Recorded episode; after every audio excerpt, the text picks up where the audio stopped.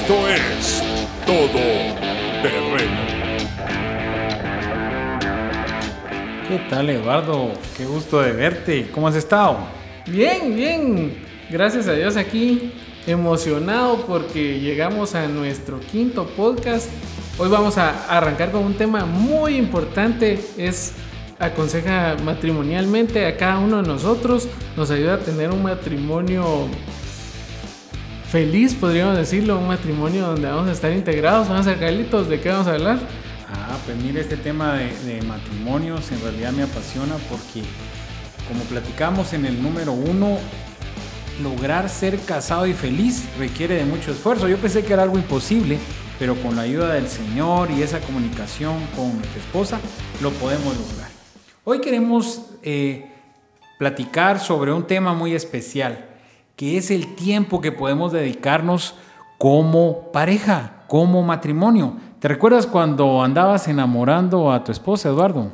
Sí, yo recuerdo, yo, yo molesto mucho a mi esposa porque le digo, mira, yo me acuerdo hasta cómo estabas vestida el primer día que yo te vi. Uy, uy. Me acuerdo que andabas con una blusita verde, una pan, un pantalón de lona, un pantalón de lona, una chumpa de lona y unas botitas negras. Y le digo, mira, y esos colochos que me encantan.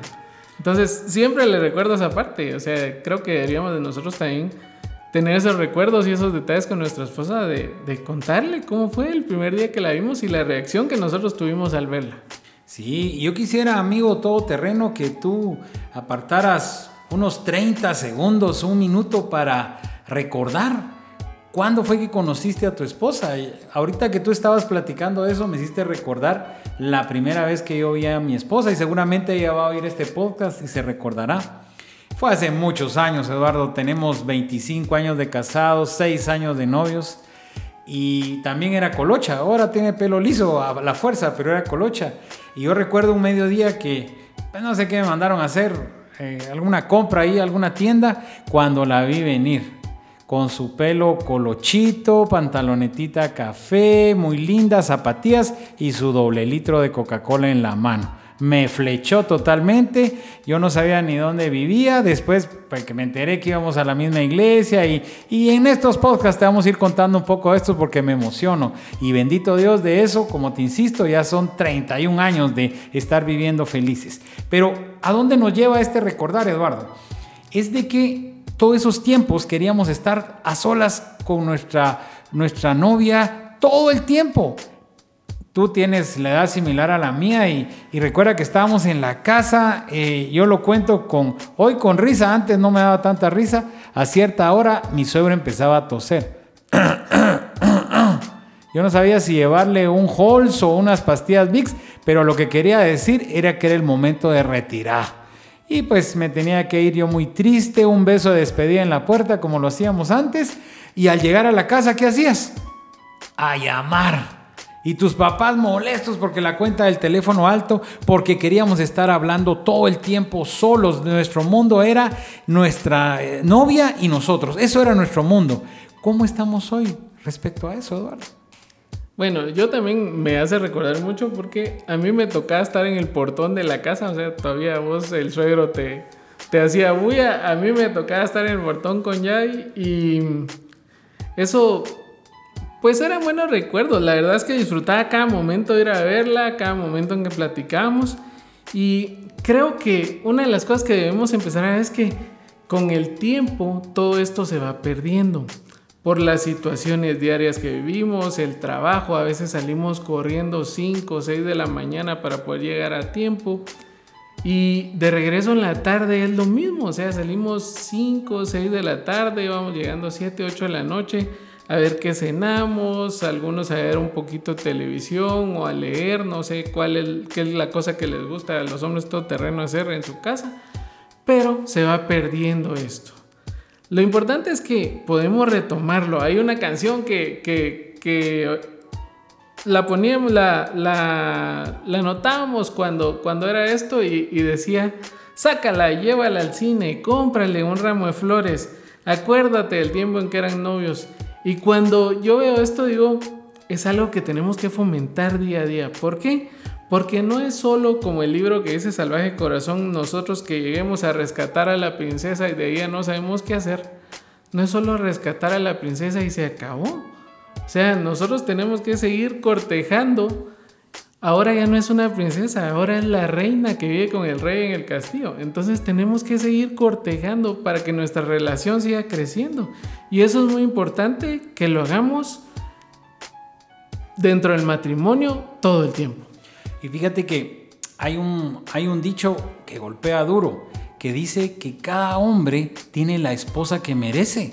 Y mira qué duro es eso, porque somos criticones. Muchas veces cuando nos ponemos a hablar entre hombres, que mi esposa es muy enojada, que mi esposa es muy estricta o que mi esposa es muy desamorada. Analicemos, Eduardito, qué estamos haciendo, porque puede ser que nosotros somos los que no estamos construyendo. Y mira, Dios en su perfección, en Génesis 2.18 nos dice que no es bueno que el hombre esté solo. Y literalmente la palabra nos dice, y le haré una ayuda idónea, una ayuda adecuada. Ahora, si tú te vas al término idónea, un poco más atrás, ¿sabes qué significa? Contraria.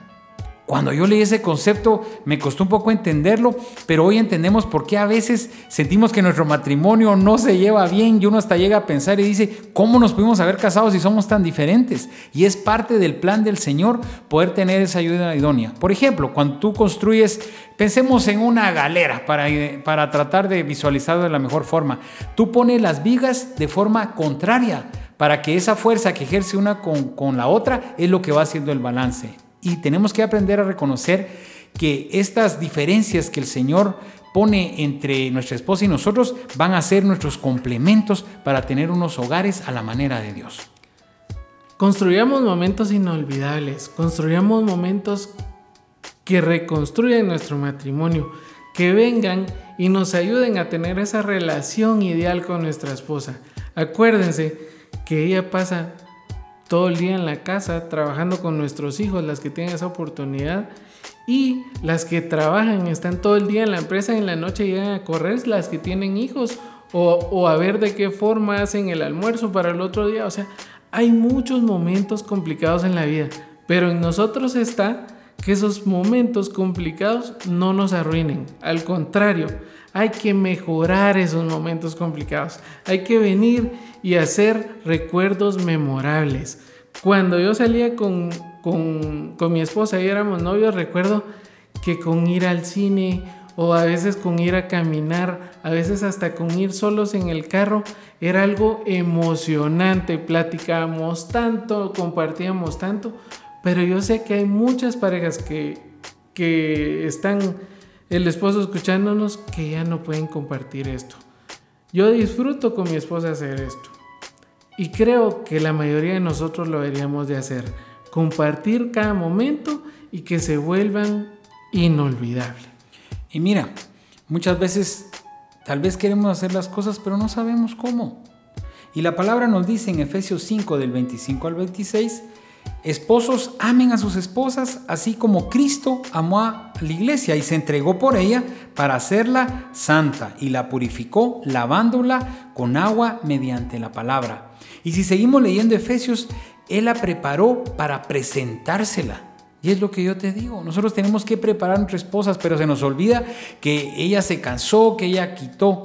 Y yo te podría decir, y no sé si me voy a ganar unos likes o me voy a ganar unos no likes, pero hombre todo terreno que se respeta, ayuda en la casa, Eduardo. ¿Qué piensas tú de eso? Sí, no solo el hecho de venir y tener que salir con la esposa, o sea, hay momentos que podemos hacerlos dentro de la casa. El compartir juntos, limpiar la cocina es algo que es memorable, o sea, yo sé que a mi esposa no le gusta lavar los platos y ella me lo ha dicho muchas veces, entonces yo hago momentos para poder lavarlos y eso hace un tiempo memorable con ella, porque lo que yo estoy lavando ella los guarda y estamos felices platicando, o sea, no es necesario que tengamos que venir a sacar una gran fortuna para llevarla a cenar a un lugar muy caro, si lo importante de todo esto es el momento que vamos a compartir juntos. Eso es el detalle que queremos resaltar hoy. Ese momento de convivencia, ese momento en que nuestros corazones y nuestras mentes van a volver a estar como cuando éramos novios y van a volver a sentir esa emoción. Y mira Eduardo, no nos tenemos que perder.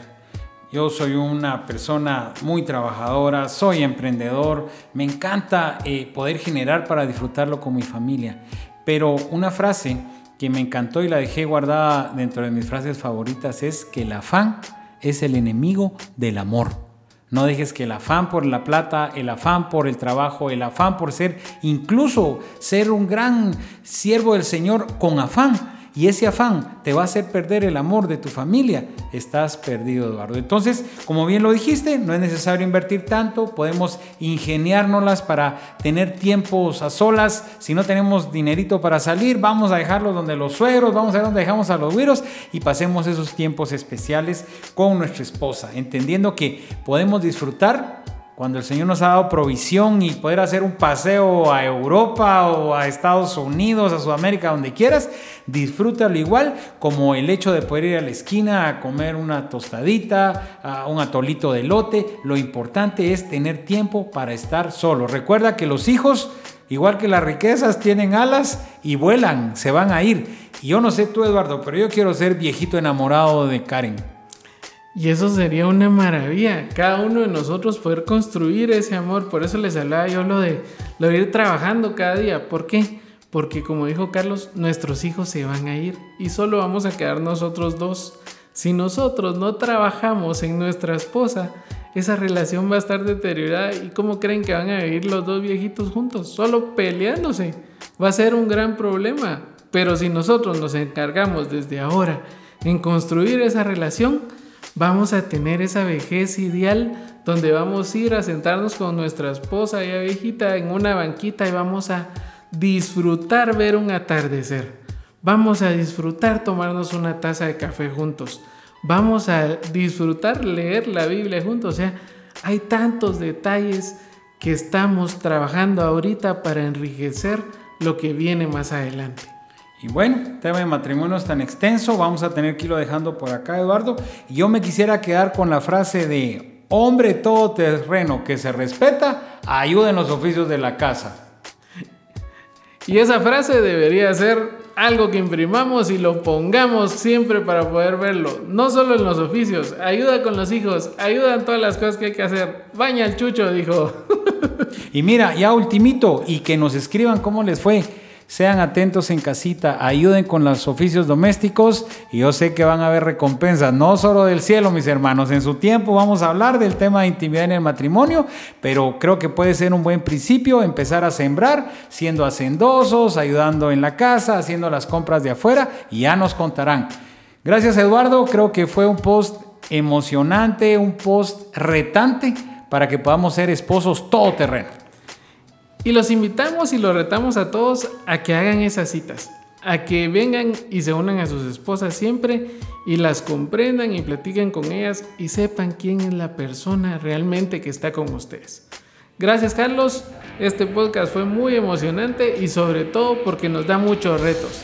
Hasta luego amigos y esperamos que sigan siendo los hombres todoterreno que luchan día a día por mejorar todo en su vida. Amén.